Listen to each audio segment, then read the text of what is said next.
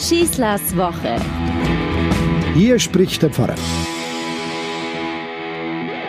Was waren das wohl für Zeiten früher, als die Menschen in der Faschings- oder in der Karnevalszeit, wie es im Rheinland heißt, noch ihren ganzen Frust auf König und Staat, auf Kirche und Rechtsprechung in der Öffentlichkeit loslassen konnten. In diesen närrischen Tagen, jetzt sind wir im Höhepunkt mittendrin, da stellten sie den Alltag regelrecht auf den Kopf.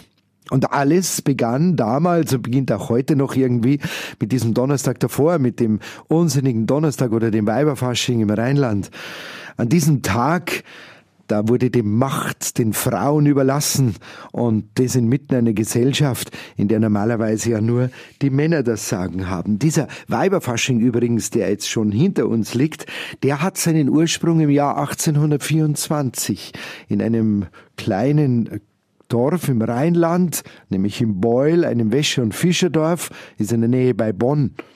Und an diesem Tag, als das Beuler Männervolk per Schiff nach Köln unterwegs war, um die von den Frauen gewaschene und geplättete Wäsche auszuliefern, da schlossen sich diese Frauen zu einem Damenkomitee zusammen, die kürten ein junges, charmantes, couragiertes und bodenständiges Mädchen zur Wäscheprinzessin und mit den Waffen einer Frau nahm sie für einen Tag den Männern die Regierungsgewalt aus der Hand, schlugen eine entscheidende Schlacht gegen Griesgram und Duckmäusertum und bahnten, man höre und staune, so der Emanzipation in unserer Gesellschaft mit den Weg. Und ja, und seitdem Singen und Tanzen immer, vor allem an diesem Donnerstag und natürlich danach, ausgelassen, maskierte Frauen auf den Straßen schneiden den Männern die Krawatten ab, lassen ihrer Freude freien Lauf. Und das jetzt schon so rund 200 Jahre hat es Bestand. Es ist ein urwüchsiges, ein unverfälschtes Brauchtum. Es ist ein Ausdruck optimistischer Lebenseinstellung. Es ist pure rheinische Fröhlichkeit gepaart mit einer guten Portion Selbstbewusstsein und alles frei nach dem Motto, ich probier's mal in deren Dialekt, mit Freud schaffe mir alles. Ja, klar, heute wird so viel von der Rolle der Frau im Staat und in der Gesellschaft gesprochen.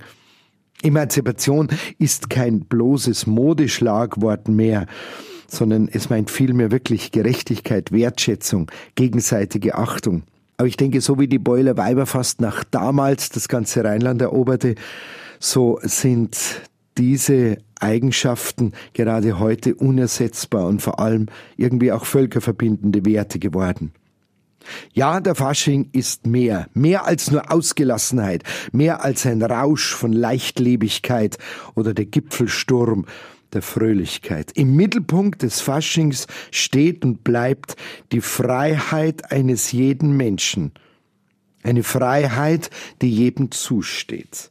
Eine Freiheit, jetzt sinnbildlich im Fasching, die auch dazu führen kann, dass auch ein paar Tage mal eine ganz verkehrte Welt da ist.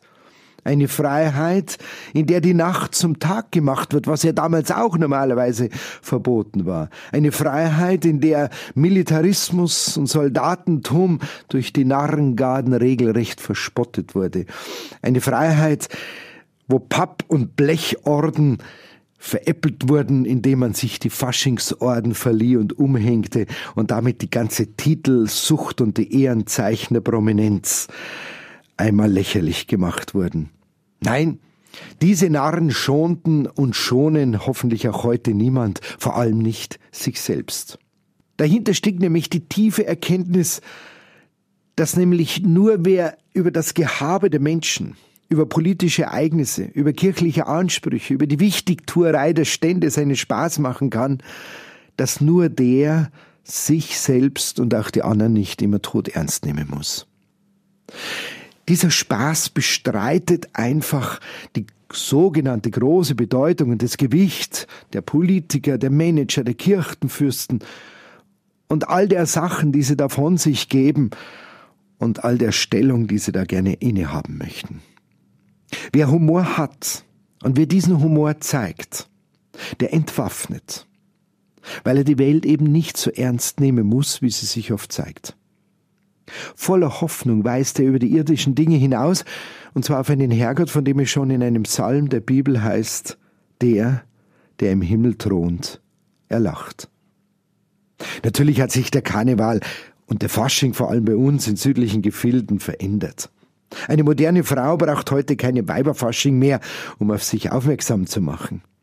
Auszeichnungen und Orden der Narren, die sind bei Politikern und Honoration heiß begehrt.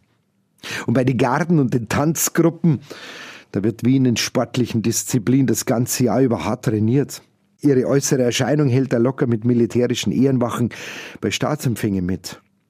Auf den Prunksitzungen im rheinischen Karneval zum Beispiel, da stehen Profikomiker in der Bütt. Und Angestellte der Fernsehproduktionen sorgen wie bei Talkshows als Profilacher und Klatscher für ausreichende Stimmung im Publikum. Und trotzdem, der Anspruch eines echten Karnevals ist und bleibt immer die Erkenntnis, dass wir uns alle selber nicht so ernst nehmen müssen. Ich glaube, so eine Einstellung braucht's immer, nicht nur im Fasching. Braucht's das ganze Jahr. Und da würden wir uns für vielen, auch schwierigen Entscheidungen, die wir zu fällen haben, etwas leichter tun. Also, ich wünsche euch einen wunderschönen Faschingshöhepunkt, eine gute Woche und ihr wisst ja dann am Aschermittwoch, so leid's mir tut, ist alles vorbei. Hello und Alaf, euer Pfarrer Schießler. Schießlers Woche ist ein Podcast vom katholischen Medienhaus St. Michaelsbund, zu hören auch im Münchner Kirchenradio.